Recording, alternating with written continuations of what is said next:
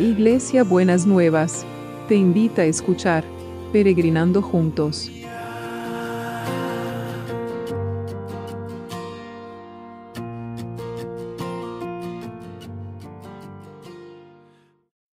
Buenos días mis peregrinos y peregrinas, ¿cómo andamos para este sábado que el Señor ha preparado para nosotros y nosotras y que cómo han terminado ese viernes? Empiezan unos días de descanso, así espero que podamos tener un día de descanso, que hayamos podido recuperar el ánimo y que vayamos, estemos esperando esta restitución, que se nos devuelva lo que nos, lo que nos devoró como hablábamos ayer, ¿no? Y hoy eh, es una palabra de ánimo también. Está en Sofonías 3, a partir del, del versículo 14. Dice, Canta, oh hija de Sión, grita fuerte, oh Israel, alégrate y gózate con todo tu corazón, oh hija de Jerusalén. Pues el Señor quitará su mano de juicio y dispersará a los ejércitos de tus enemigos.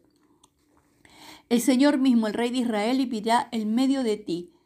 Por fin se habrán terminado tus aflicciones y nunca jamás temerás el desastre.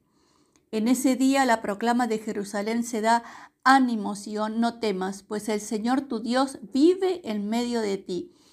Él es un poderoso Salvador. Se deleitará en ti con alegría, con su amor calmará todos tus temores y se gozará por ti con cantos de alegría. Acá hay un, eh, como podemos ver, un reflejo de lo que es Dios, para cómo ve Dios a sus hijos y cómo nos ve, cómo nos ve Dios a nosotros y también cómo es Dios, ¿no? Y dice, el Señor dispersará a los enemigos, vivirá en medio de ti y te dice, por fin se han terminado tus aflicciones y nunca jamás temerás el desastre. En este tiempo, en este tiempo que venimos trabajando y venimos viendo, eh, se han generado muchas aflicciones y, muchas veces tememos el desastre porque no sabemos cómo va a venir, cómo se van a resolver las cosas y entonces caemos en esa en esa emoción, en ese sentimiento. Pero aquí viene la promesa del Señor. Por fin se han terminado tus aflicciones y nunca más temerás, jamás temerás el desastre. Y dice algo más. En, con su amor calmará todos tus temores. ¿Por qué? Porque el Señor tu Dios vive en medio de ti y Él es un poderoso Salvador. ¿Podemos creer que el Señor vive en medio nuestro y es un poderoso Salvador? Bueno, tenemos que abrir el corazón, los pensamientos y los sentimientos para eh, abrirnos a, a creerle a Dios y vivir dentro de esa realidad, que Él está con nosotros con amor. Y mire lo que dice de nosotros. Dice, se gozará por ti con cantos de alegría. Quiere decir que cuando nos ve a cada uno de nosotros y de nosotras, se pone a cantar de contento. Mire qué imagen de Dios, ¿no? Qué revelación de, lo que es Dios, que tan distante y tan lejano del Dios del castigo y que está esperando, mirando qué cosas estamos haciendo mal para, para condenarnos, ¿no? Dice, no, no solamente que está en medio de nosotros, sino que va canta de alegría cuando nos ve, cuando nos comunicamos con Él, cuando nos conectamos con su amor y con su poder. Entonces, sigamos clamando delante del Señor para que Él disperse los ejércitos enemigos, tengan el nombre que tengan. Usted si quiere, póngale el nombre que le quiera poner a su ejército enemigo, para saber que el Señor los va a dispersar y con su mano quitará cualquier pesada carga que nosotros tengamos, cualquier opresión. Y nos va a librar de todas nuestras aflicciones y no vamos a temer el desastre. Entonces empecemos a trabajar confiadamente en el Señor en estas cosas. Señor, en, esta, en este día, en este sábado, queremos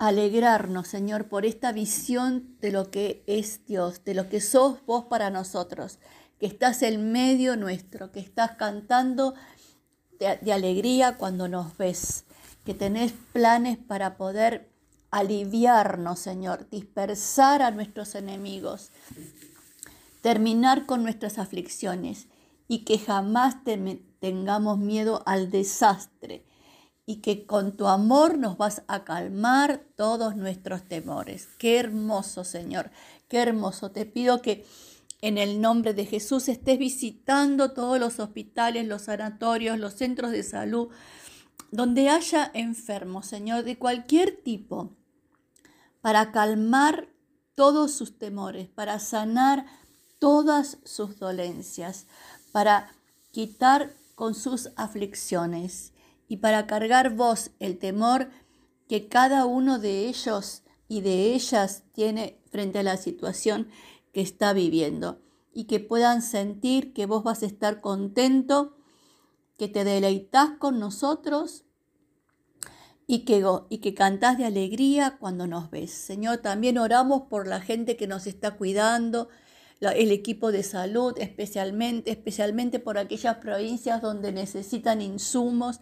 Señor, que vos se los proveas poderosamente y sobrenaturalmente que abastezca para cubrir las necesidades de todas las personas, Señor, que ninguno se quede fuera de tu cuidado y de tu provisión por estas cosas.